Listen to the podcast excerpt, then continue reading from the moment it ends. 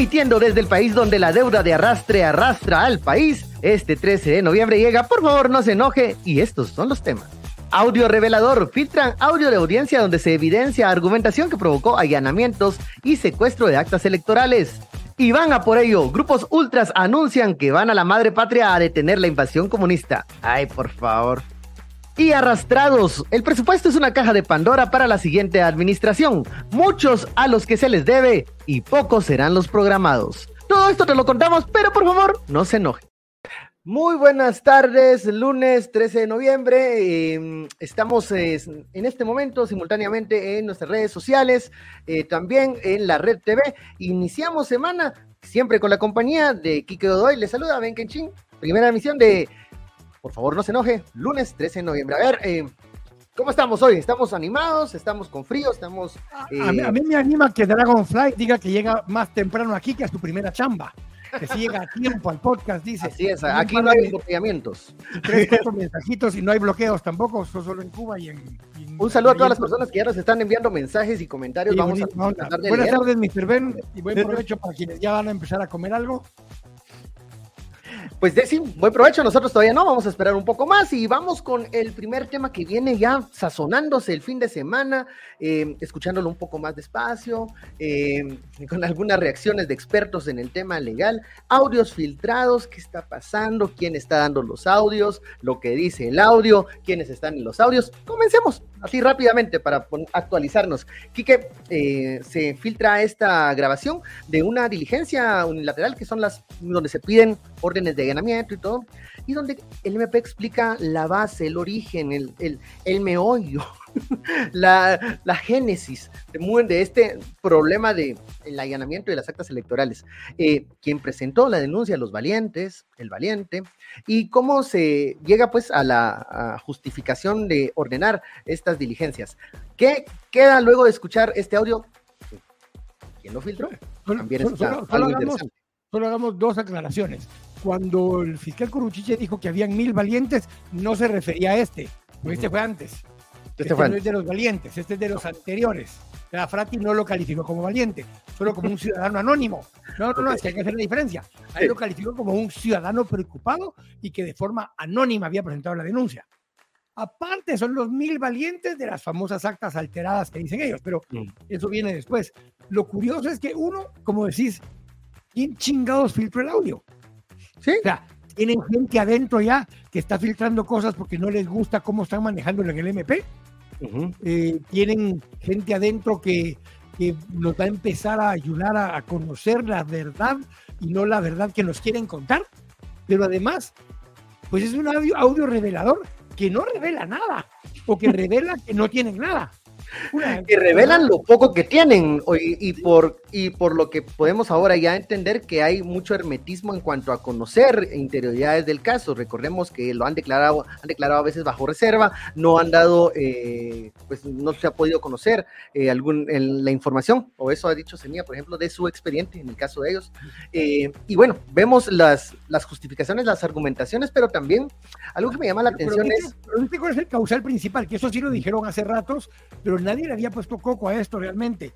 El causal principal para solicitar la investigación es que le preocupa al señor Frati, porque ahora sabemos que fue el señor Frati, que le pudieran pagar de más a Semilla porque los votos que le adjudican a Semilla puede que no sean los correctos según información que vio en redes sociales. Entonces, y en medios de comunicación, ajá, que, que, que, les preocupa que de repente, si no es el dato real, pudiera haber detrimonio del patrimonio del Estado. Ahora, yo, ah, eh, volémonos la mente, porque yo creo que así estaban ese día en esa diligencia. Eh, el juez, la, fiscal y, bueno, quienes estaban ahí en esa reunión. Eh, no estarán viendo el tema del dinero, queriendo llevar eso por ahí para justificar lo de la delincuencia organizada y el no fíjate que no en este caso no no, no, es, no, no, alcanza quien cometería el delito aquí en este caso es quien le pagara la deuda política al partido. O sea ni siquiera es un delito que vaya en contra del partido Semilla. Lo que está diciendo él es si es que les llegue si es que les llegan a, a, a adjudicar estos votos y les pagan podría potencialmente de repente de pronto quién sabe de repente sucede pagarle de más Entonces decimos, ¿el delito quién lo va a cometer en ese momento? están anticipando a la posibilidad de la comisión de un delito que es detrimento del patrimonio eh, del Estado. Y el detrimento vendría en que en vez de darles, voy a inventar, 4 millones de dólares, les dieron 4 millones 100 mil dólares. Eh, realmente, de verdad, no tiene ningún sentido que estés diciendo vos eso hoy, cuando entonces dicen, entonces para evitar que eso suceda, contemos los votos. Así Contemos los votos. Va. Entonces todavía vienen y piden una, un amparo. Ah. Les otorgan el amparo. Dice, viene muchachos, tienen que volver a contar eh, las actas para ver que cuadren.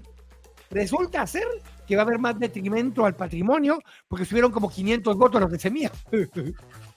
Así que les van a pagar como mil dólares más todavía de antes del amparo. Hacen la debida ejecutoria y lo mismo, cuadra. Cuadra. No entienden, no entienden que el clavo no era por ahí. Vos lo que argumentabas era otra cosa que también están manipulando, y es que tanto en el 2019 como en el 2023 hicieron financiamiento electoral ilícito o algo similar, porque el 407N ya no existe, y que entonces en base a eso hay lavado de dinero. Sí, querer, querer ajustar eso para poder eh, justificar el 82, pues el artículo 82. Entonces, eh, como de todos están sacando de la manga algo, o sea, hay, están muy creativos, eso sí hay que, hay que reconocer, pero no, no, no, no cuadran los números, no cuadran las, los argumentos y, la, y la hipótesis del Ministerio Público, pues que es muy pobre, o sea, lo que se escuchó en esa, en esa reunión. Y como decías, no hay sorpresas. Tenemos que poder aclarar que el audio, pues nadie tiene certeza que no esté editado, que no tenga algo de inteligencia artificial, o todo lo, que nadie nos puede dar fe que ese sea el audio, pero por lo mismo, cuando las. Pensemos que, es, que es genuino. Pensando que es genuino, da mucho de qué, de qué hablar. Pero lo que te voy con esto es de que si el MP fuera más claro, más transparente acerca de los temas, no permitiría que la gente esté especulando con videos o audios de este tipo.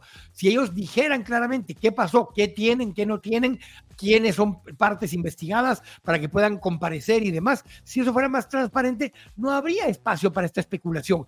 La especulación se da porque le, montan un manto de, de misterio y de saber ni qué están haciendo, que se presta a que pueda pasar todo tipo de cosas. Nadie está diciendo que sea 100% genuino, se nota por la forma en que está la estructura que está algo editado, o sea que, le, que eh, ha, sido, ha sido mucho más largo que el audio que está físicamente, eh, pero los contenidos, las voces y demás, pues parecen genuinos.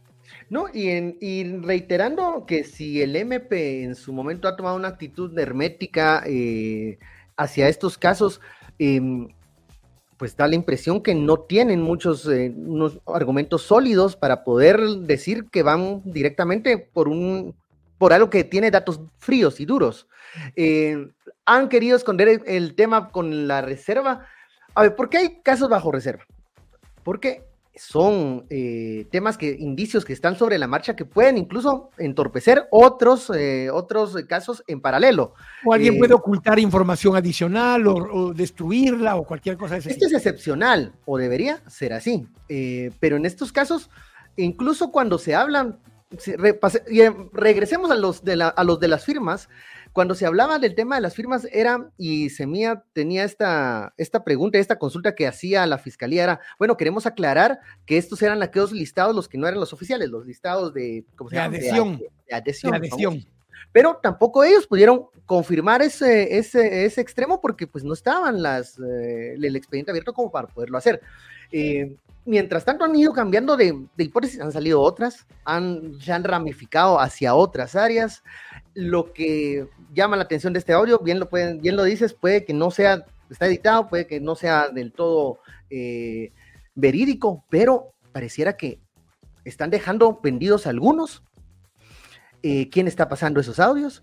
Eh, yo no creo que sean tan, que hayan tan buenas intenciones de querer, ah, por el bien del Ministerio Público, porque ya lo hubieran hecho, las personas están ahí, si están ahí es porque, bueno, están, están en esas condiciones de seguir eh, en la institución, pero eh, creo que están cortando los, los, el link más débil, el, el, lazo más, más que, que va a sufrir, digamos, las pérdidas. ¿Quiénes estaban ahí? El juez Orellana, eh, la fiscal, eh, que se me olvida el nombre de ella. Lorena Morales. Lorena Morales. Y, bueno, por ahí se puede ir rompiendo eh, la cadenita, pero yo creo que les están dejando solos entre ellos, ya no los grupos, los grupos que apoyaban desde Carolina fuera. insiste en reiterar que dice, el MP dice que ese audio es falso. Y lo que ellos dijeron es que era falsa la noticia. Ahora, el audio, yo no creo, yo nunca leí que hubieran dicho que específicamente el audio era falso. Lo que sí es que no es oficial, que es distinto, ¿verdad? que es distinto que sea falso, que sea oficial. Pero llama, la atención eso, ven, porque te decía, amarra esto a lo que se vio ahora el fin de semana eh, y alarguémoslo un poco más. Panamá lleva tres semanas en, eh, en protestas con el tema de la minería. En España el fin de semana hubo convocatoria de Vox y del PP para manifestaciones eh, por lo que está sucediendo en España, donde quien ganó la primera, quien ganó la, elección, hay que entender que España es un sistema parlamentario. Ah. Quien ganó la elección en primera instancia fue el Partido Popular. Subió en, parlamentarios con relación a lo que tenía antes y pasó al PSOE. Pero no le alcanzaba para hacer gobierno solo. Buscó alianzas con Vox y con varios partidos de extrema derecha y no logró conformar una alianza. Segundo, le tocaría eh, o le correspondía a, a, PSOE? a Sánchez y al PSOE a hacer gobierno y se terminan aliando con unos partidos de extremas de, Cataluña, que lo que pidieron a cambio fue la bicoca de que eh, hicieran una ley que hacía eh, que ya no fuera delito, tipo cuando hicieron ahí con el 407N y el financiamiento irregular. Dijeron, mire, ya no va a ser delito lo que hicieron. Entonces, están cambiando la ley para decir que intentar promover eh, el Estado de Cataluña, en vez de que sea una región autonómica dentro de, de, España, eh, que eso ya no iba a ser delito. Entonces, como ya no era delito, algunos que aquí en Guatemala niegan que está habiendo un golpe, dijeron que eso allá era un golpe. Y es parte del proceso parlamentario de España.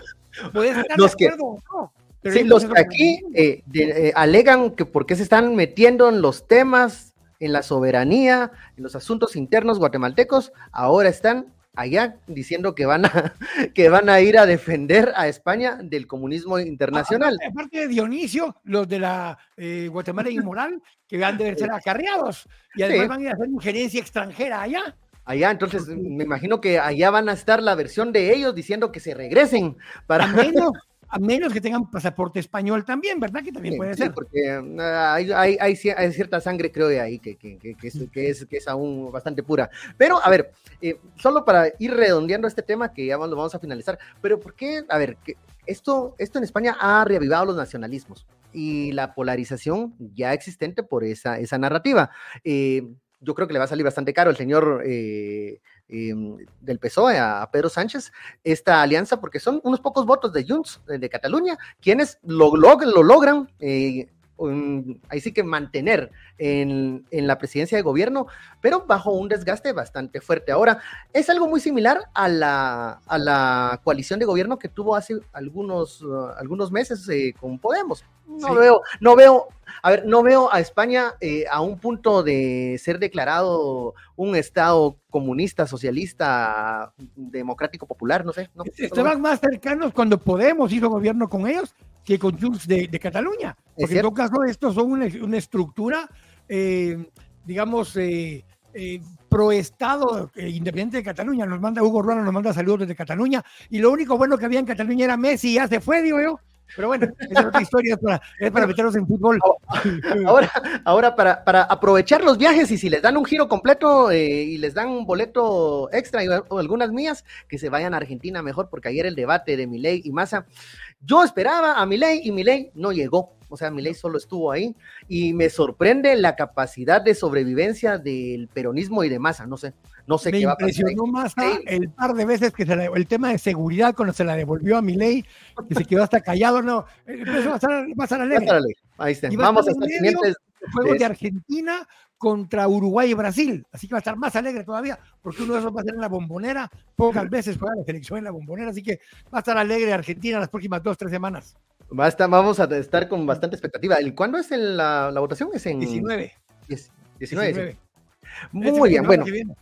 Continuamos con, temas, vamos al segundo tema del, del día, y es un tema que ya lo habíamos comenzado a, eh, desenmarañar la semana pasada. Y es alguna, algunas minas, algunos problemías que dejan, eh, que deja esta administración y como legado, digamos, de la gestión de Alejandro Yamatei dentro de la, a ver, ¿Qué es esto? la joya de la corona, el Ministerio de Comunicaciones. ¿Qué está pasando ahí? Em, ya habíamos hablado de las tres, ¿cómo eran las tres eh, tipos de obras que les dejan? A ver, recordame. son las deudas, que es la deuda de arrastre, que es eh, obra que ya está hecha, pero no está pagada. Y no tiene ya está hecha y no paga. No tiene fuente de repago, que el titular de la hora del sábado fue, van a dejar una, un artículo donde deje financiamiento o fuente de repago para la deuda de arrastre. La segunda son las obras que están contratadas recientes, pero están en ejecución y no están terminadas de pagar. Y la tercera, las que empiecen a contratar al final, les piden solo la, el peaje. Por haber dado el contrato y le dejan la chamba al próximo gobierno para ver cómo las paga. Compromiso Carlos Barreda junto con Aldo Dávila y Orlando Blanco han estado haciendo una gira, especialmente en el área metropolitana, viendo obras detenidas que son parte del segundo paquete, donde están en construcción pero no están terminadas y no hay fuente para seguirlas eh, financiando. Entonces ellos tres han estado haciendo una serie de visitas, filmaciones ahí en su canal de TikTok y demás están publicando. Y hoy nos va a acompañar Carlos Barreda para hablar un poco de los dos temas. Uno, eh, cómo es el concepto de, la deuda de arrastre y cómo eso se va a poder manejar. Y dos, que nos explique justamente con lo que está planteando eh, Carlos, Aldo y, y, Orlando Blanco con respecto a que eh, hay obras inconclusas. Así que nos va a acompañar ahora don Carlos Barrera, diputado de, de GPO, diputado de Voz, para hablar un poco acerca del tema. Así que Carlos, bienvenido, buenas tardes, ¿cómo estás? Muy bien, muchas gracias por la entrevista a, a cada uno de ustedes, gusto en saludarlos. Bueno, voy, Voy, voy, voy, voy. Comencemos con la definición. Se escucha bien, ¿verdad? Sí, yo sí, sí, Definición para que todos entendamos qué es la deuda de arrastre, qué es lo, el famoso, este concepto que, que está saliendo ahora, eh, luego de algunas publicaciones en donde pues se prevé que también lo quieran meter ahorita en la discusión de presupuesto 2024, Carlos. Bueno, hay deuda de arrastre eh, cuando los proyectos son multianuales. Eh, y cuando el Congreso de la República así lo establece. Eh, una puede ser precisamente el tema de consejos de desarrollo.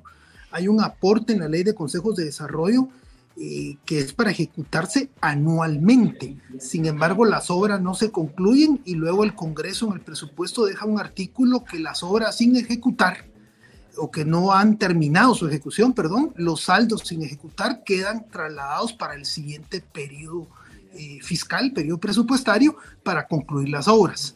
Acá, sin embargo, en consejos de desarrollo hay obras anuales producto del aporte a consejos, pero también este gobierno ha puesto aportes extraordinarios, que con eso ha mantenido la cohesión de alcaldes y diputados, con eso ha comprado votos en el Congreso y establece igual alrededor de más de mil millones que van a quedar para ejecutarse el próximo año y que van a afectar los recursos de caja del gobierno del señor Arevalo. Igual las obras del Ministerio de Comunicaciones, especialmente de la Dirección de Caminos, que son obras eh, que incluyen varios años para, para poderse concluir. Hay una serie de obras que se están ejecutando, pero también hay otras que se están ahorita, en este momento, se están adjudicando y que comprometen el presupuesto durante varios periodos fiscales. Puede ser de uno a tres, a cuatro, a cinco años. Eh, un ejemplo de ellos eh, podría ser el reciente eh, anuncio que se hizo del arranque de la construcción del puente Belice 2. Es una obra de 1.785 millones de quetzales que se establecen 48 meses para ejecutarla, que ya pasó un año, ya pasó un año, ya se le pagaron más de 240 millones de quetzales a la empresa esta Muratori, pero que aún le falta varios años para concluir. Eh, ese podría ser un ejemplo.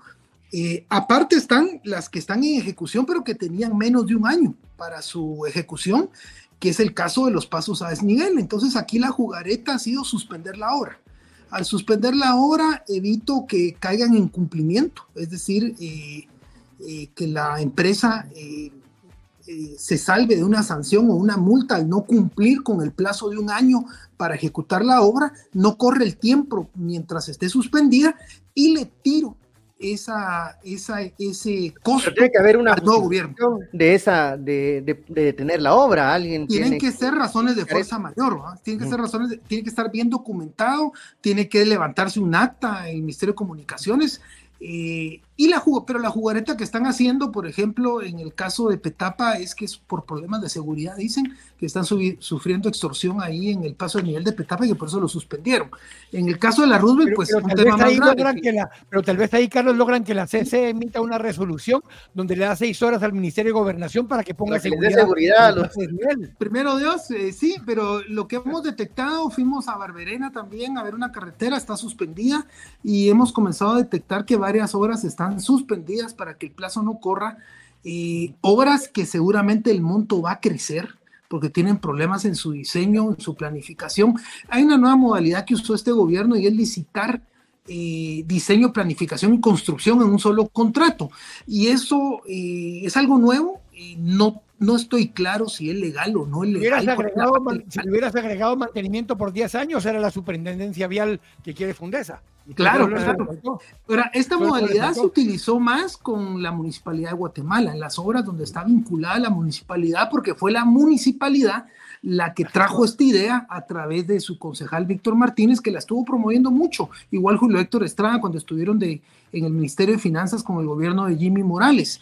Eh, sin embargo, la complicación que hoy tenemos es que no se previó, por ejemplo, que había un colector ahí en la Roosevelt, eh, entre Roosevelt y San Juan, y eso va a modificar el diseño, va a modificar el monto de la obra, el tiempo, pero aquí hay responsables y debería haber multas, sanciones, porque de alguna manera se va a afectar el patrimonio público. Son impuestos, recordemos que esto es plata, un cambio en el diseño y en el monto es plata, y hay un funcionario acá responsable de haber hecho un mal diseño, hay, hay funcionarios responsables de haber aprobado esos diseños eh, que van a modificar el monto de la obra, pero ya desde el momento encontramos que pueden ser, eh, se habla hasta de 3 mil millones de quetzales que podría heredar eh, el gobierno de Alejandro Yamatei a Bernardo Arevalo, eh, lo cual habrían eludido probablemente, o habría que establecer si fue legal o no, el famoso artículo 26 de la ley orgánica del presupuesto que establece que no se pueden asumir compromisos sin tener disponibilidad presupuestaria,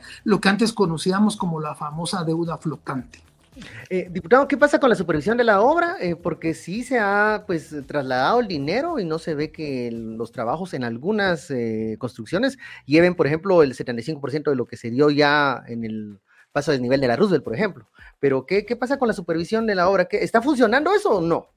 No funciona, está compadre hablado, eh, se supervisan entre las mismas empresas y se ponen de acuerdo, yo te superviso a vos, vos a mí, y ahí vamos a compadre hablado. Lo que hemos decidido nosotros es cerrar los temas con la denuncia. Eh, la denuncia en la Contraloría General de Cuentas y nos han recomendado que ese es el mejor camino para que haya un nombramiento rápido de auditores y estos auditores puedan proceder a verificar el cumplimiento de lo establecido en el contrato y si el avance físico corresponde con el financiero. Y lo que amerita es que se pongan las denuncias correspondientes, las sanciones, las multas y donde correspondan las denuncias penales. Pero aquí es una jugareta que está haciendo el Ministerio de Comunicaciones para asumir compromisos más allá de su disponibilidad presupuestaria y esto acompañado de unos dos, tres artículos que están en el dictamen de la Comisión de Finanzas con el cual le quieren dejar amarradas las manos a Bernardo Arevalo, al nuevo gobierno, y con lo cual ellos están sellando la alianza eh, Vamos, eh, une fundamentalmente, porque aquí eh, recordemos que lo que se está buscando es mantener esa alianza en la Junta Directiva del Congreso, ofreciéndole a los diputados, a los alcaldes, que las obras van a continuar y que los negocios van a continuar, paradójico como el diputado eh, Lázaro del unionismo eh, vota a favor de ese dictamen y al día siguiente se están reuniendo Bernardo con Quiñones. Aquí la interrogante es, ¿qué va a hacer Bernardo con, este, con esta papa caliente? ¿Le va a permitir la corrupción a la municipalidad de Guatemala? ¿Va ¿Se va a dejar que el unionismo se lo babosee y sus diputados le metan el cuchillo por la espalda en el Congreso y el alcalde le ofrezca su apoyo. A mí realmente me molestó mucho esa reunión y creo que va a ser un tema a analizar. Eh, eh, ¿Va a pagar o no le va a pagar a esas empresas cuestionadas, a esas empresas corruptas? Eh, ese va a ser uno de los primeros desgastes seguramente del nuevo gobierno y ahí tenés tres cosas, porque vos mencionaste en medio el tema de la deuda flotante, porque la deuda flotante es anterior y se manejaba de otra forma. En un momento dado, esa cifra llegó a ser casi 20 mil millones de quetzales, que eran contratos viejos que nunca se habían terminado de pagar y que contablemente en algún lugar aparecen por pagar. La deuda de arrastre es distinta, que es la del año inmediato anterior y que todavía tiene que arrastrarse parte del presupuesto hacia el año que viene, contratos multianuales, digamos. Después tener los contratos que se firmaron ahorita, los pasos a desnivel, pero que se van a terminar el próximo año, donde la partida presupuestaria, su famoso eh, dictamen de, de, que hay disponibilidad presupuestaria, pero que después tiene que haber dictamen de disponibilidad financiera, porque que haya partida presupuestaria no quiere decir que hay pisto para poder hacerlo. ¿Cómo se enlaza eso en este momento de transición, Carlos? Porque se van a quedar en el aire varios proyectos sin financiamiento, sin fuente de financiamiento.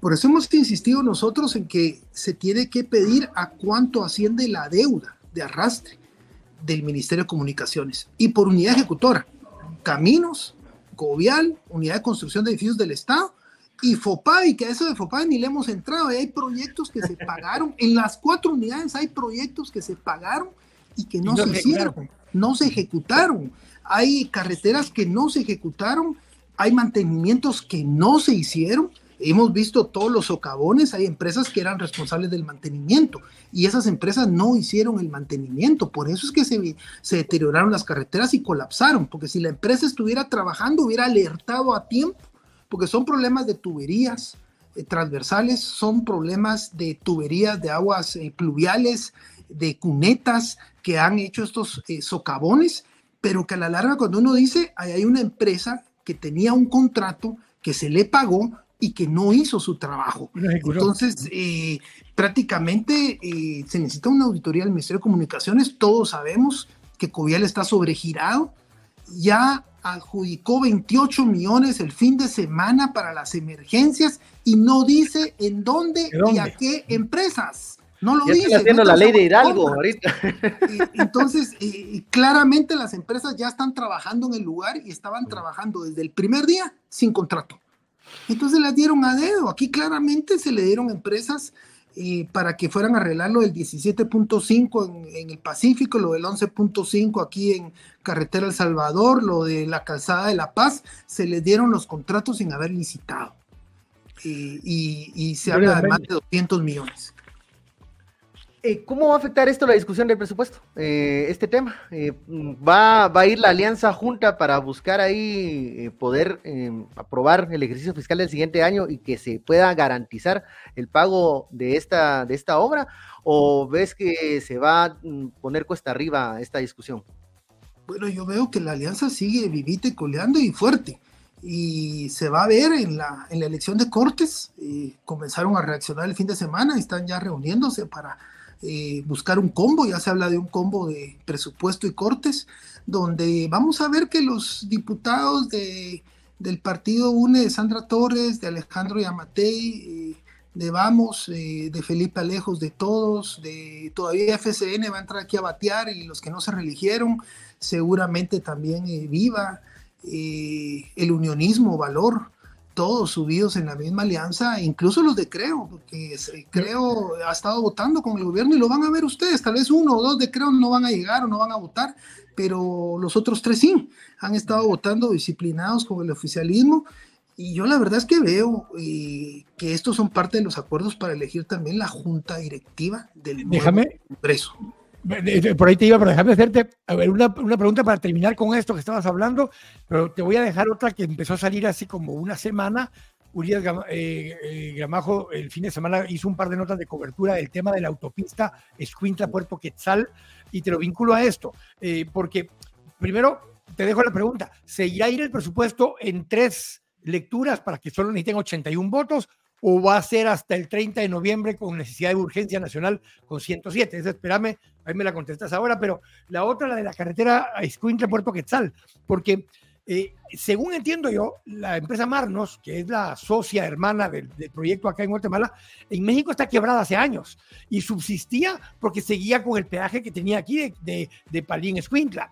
Desde que le quitaron ese flujo, se quedó sin flujo, se quedó sin cartera, no pudo ejecutar, mandaron a hacer un estudio de ingeniería que le salió negativo, como en 30 de los puntos salió negativo, y eso daría la el causal para que sin costo ni daños para ninguna de las dos partes se rescinda el contrato, el primero que había salido de a nadie, Carlos, se va a rescindir porque no, no van a poder cumplir, pero va a ser sin dolo.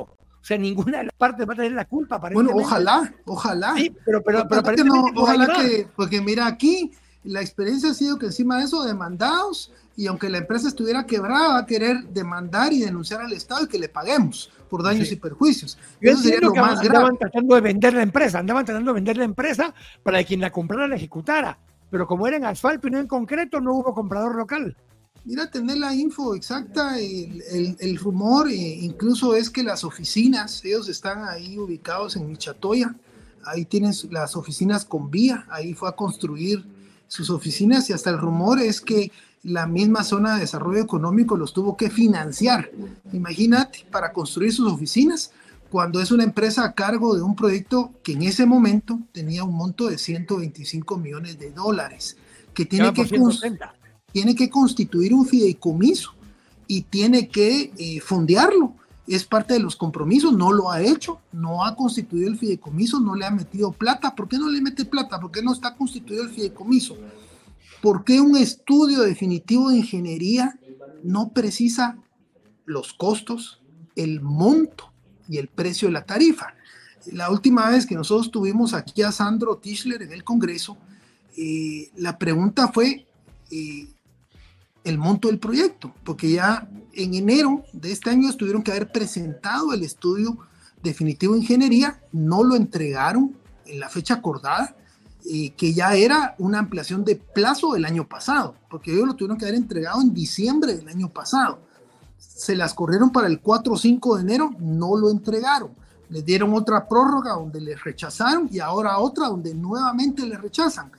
Pero el, el, señor de la empresa no, no dice eh, cuál es el monto del proyecto. Bueno, va a valer 150 millones de dólares eh, me dice, mira, eh, no hay problema porque lo va a poner la empresa. No, si el problema es el usuario. Porque si el precio em, del, del, del, proyecto sube, el precio del peaje sube. Porque no, me lo, no se lo va a comer la empresa. Eh, ellos vienen a ganar, ellos son socios capitalistas para el Estado guatemalteco que lo que vienen es a hacer plata, a ganar dinero. No nos van a regalar nada. Entonces, si le suben el monto al proyecto, van a querer cobrar más el peaje. Todos sabemos que el peaje de, de Palín Escuintla, 15 eh, liviano, creo que 30 era el, transporte pesado, y no lo usaba el transporte pesado en la carretera. Si la carretera, el transporte pesado, el, el, el, piloto le daban el dinero y prefería irse en la carretera antigua para quedarse con los 60 quexales o 100 quexales que le daba el empresario para para usar la autopista, no la usaba y lo mismo va a pasar acá si, si sube a 60 o 70 quexales. Entonces, ¿por qué tener una mega autopista que no la van a usar y se van a ir en la carretera de Mazagua? la verdad, si, si la idea es que, que, la autopista sea para ser más eficiente eh, el tiempo de movilización de las mercancías, de la carga que vas a, sacar por el puerto. Entonces, eh, quisieron vender el proyecto, sabemos que quisieron cambiar de asfalto a cemento, eso no se puede porque el Congreso aprobó asfalto y si quieren hacer ese cambio tienen que regresar al Congreso y una empresa, que ya sabemos cuál es la empresa de cemento en Guatemala, al parecer ya no le interesó el negocio si no se hace el cambio. Esa es la crisis que tiene este proyecto eh, y ahora va al Consejo eh, Directivo de ANADI que tendrá que tomar la última eh, decisión, que los vamos a citar. desde ya acá aprovecho para decir que los vamos a citar y que vengan a decirnos qué está pasando. Porque así como estos negocios, les pongo otro ejemplo. Energuate, se acaba de vender Energuate. ¿Quién la compró? ¿Cómo es, ¿Cómo es eso que el Ministerio de Energía y Minas no te sabe decir quién es el dueño, ni la Comisión Nacional de Energía Eléctrica te sabe decir quién es el dueño? Una empresa. Una chapina, una ecuatoriana y una hondureña. Una, una, empresa. Eh, buena combinación. Que, que, tiene más, más de 445 millones en multas en sus 25 años por mal servicio. No ha pagado ni una sola. La compró, ni la una sola. que la compró, Carlos, es una empresa. Unión Fenosa, Sí, pero, la que compró ahorita la empresa es una empresa, es un vehículo de inversión. Donde hay tres socios, uno que sí tiene experiencia fuerte en energía, la ecuatoriana, una que es financiera, que es un banco aquí local, y la otra una empresa hondureña. Entre ellos tres compraron el Banco Industrial, ya todos sabemos que es el Banco Industrial, pero no te puede informar oficialmente. Los rectores, los entes rectores no saben quién es su socio, les han puesto multas, no las pagan, entonces el mercado no está funcionando porque no hay inversiones. Esto van cinco dueños y no hay inversiones, no hay un plan de inversiones que nos garantice una red de distribución eh, eficiente, innovadora, de alta tecnología. No, no podemos ni siquiera fiscalizar el servicio que presta esta empresa. Eh, Vente, quiero hacer la última pregunta de cierre. La última y nos vamos. La última nos vamos. A ver, em, durante este, este tiempo las obras se han, han sido señaladas porque se han dado, ahí sí que con dedicatoria, a gente cercana de la administración del Ejecutivo, eh, a personas que no tienen tal vez la experiencia, sus constructoras no tienen la experiencia y que de la noche a la mañana pues tienen muchos contratos ya millonarios. ¿Ustedes han pensado que, lejos, al margen de las denuncias, qué modelo puede ser eficiente para adjudicar, licitar la obra gris, eh, porque el Semilla va a tener un problema mayúsculo el siguiente año para limpiar la mesa, ver con qué se queda y ejecutar algo. Eh, pero nadie habla del modelo de cómo se están entregando estas obras, a quién se les está dando, cómo podemos tener un modelo que sea más eficiente, más barato, no sabemos a cuánto está el kilómetro ahora, eh, a cuánto está saliendo el kilómetro, para que no hayan estos, estas adjudicaciones a dedo con dedicatoria. Mira, yo te pondría dos, dos, tres temas sin ir al Congreso, porque el nuevo gobierno no va a tener mayoría en el Congreso y plantear una reforma profunda eh, como, la ley de infraestructura, incluso. como la ley de infraestructura y, discutirla, no, no creo que hayan condiciones. Entonces te diría, uno, el REGAE, el registro de precalificados. Creo que el REGAE hay que depurar, hay que hacer una auditoría eh, para verificar si las empresas que se inscribieron desde el 2017-18 creo yo que entró en vigencia el REGAI a la fecha, pero especialmente las, desde, desde el gobierno de Yamatei a la fecha, si las empresas constituidas cuentan realmente con la solvencia financiera y con la experiencia que dicen tener. Eh, segundo, verificar, porque hay varios constructores que subcontratan. Eh, hay varios famosos de los grandes que no tienen realmente empresa constructora, sino lo que hacen es que venden el derecho y subcontratan a otras. Entonces, esa verificación, esa transparencia, esa fiscalización del REGAI, de este tipo de subcontratos, creo que es fundamental para, para garantizar... Eh, y la mayoría de estas empresas ya ni siquiera son socias ni de la Asociación Nacional de Contratistas con el Estado, ni Cámara de Construcción. Claro, claro. Entonces, eh, creo que ese es un primer, un primer tema que tendría que ver el, el, nuevo, el nuevo gobierno. Segundo, pues definitivamente tiene que haber alguna auditoría eh, de las unidades ejecutoras para determinar eh, el tema de, los precios. Y aquí voy a un tema bien importante, que es el INE, y son los precios de referencia. No hay un precio de referencia en el asfalto, por ejemplo, y, es, y no solo es en el, es el, el asfalto, las diferentes calidades del asfalto. ¿Cuánto gasta Covial al año? Más de 3 mil millones, eh, que es para asfalto fundamentalmente, porque es mantenimiento, son recapeos. Pero ¿cuál es el precio y las calidades del asfalto? ¿Cuáles son los precios de referencia del kilómetro de asfalto? Que son carreteras que año con año las tenés que estar, o cada dos años las tenés que estar volviendo a asfaltar. Cuando la garantía supuestamente es de, no sé, de 5, de 8, no sé de cuántos años, dependiendo la calidad, el grosor, la densidad del asfalto de los precios de referencia en el INE, eh, creo que es un tema que, habría que, ver eh, cómo la revisión de esos, de esos contratos para ver las calidades, densidades y, y la supervisión. Creo que ahí están temas fundamentales donde puede poner orden el señor Arevalo sin necesidad de ir al Congreso. Solo poner orden en eso, en los nuevos contratos, garantizaría, pues, de alguna manera, mejor calidad de la obra, mejores precios. Lo ideal, pues, eh, recuérdense que yo de alguna manera apoyé la ley de infraestructura vial. Yo fui el que la dictaminé, bueno, mi partido en ese momento, eh, mis compañeros los logré convencer de dictaminar favorable la ley de infraestructura vial, pero con cambios. No es la original que presentó Fundesa. Tienen que leer el dictamen. y en el dictamen le hicimos cambios muy importantes y planteamos un debate, si es necesario modificar el modelo. Ahora, condiciones con el nuevo Congreso, el gobierno no lo veo. Eh, no hay, no, si los grandes opositores a la ley de infraestructura vial era la Cámara de la Construcción, los diputados y los contratistas, porque se, se oponía porque se les va a acabar el negocio. Nos tenemos que ir porque ya nos echaron muy bien, pero, pero mira, pues, solo una última, solo, pero sí, o no, eh, ¿se va a aprobar por supuesto, sí o no? Yo hasta este momento veo que, que sí, que van, que van con todo en ese combo. No sé si por mayoría. Y van a, yo creo que van a buscar la urgencia. Y va, van a buscar somatarla con las cortes y el presupuesto. Va a ser parte de un combo. Va a ser un como millonario. Claro, el bingotón millonario. Gracias, Carlos. Bueno, Carlos, muchas gracias por la entrevista, gracias por este espacio y vamos a seguir pendientes de este tema y también de la discusión del presupuesto. Se nos fue el tiempo, avanzó muy rápido. Muchísimas gracias, Quique, y a toda la audiencia, también que nos siguió, ya lo saben.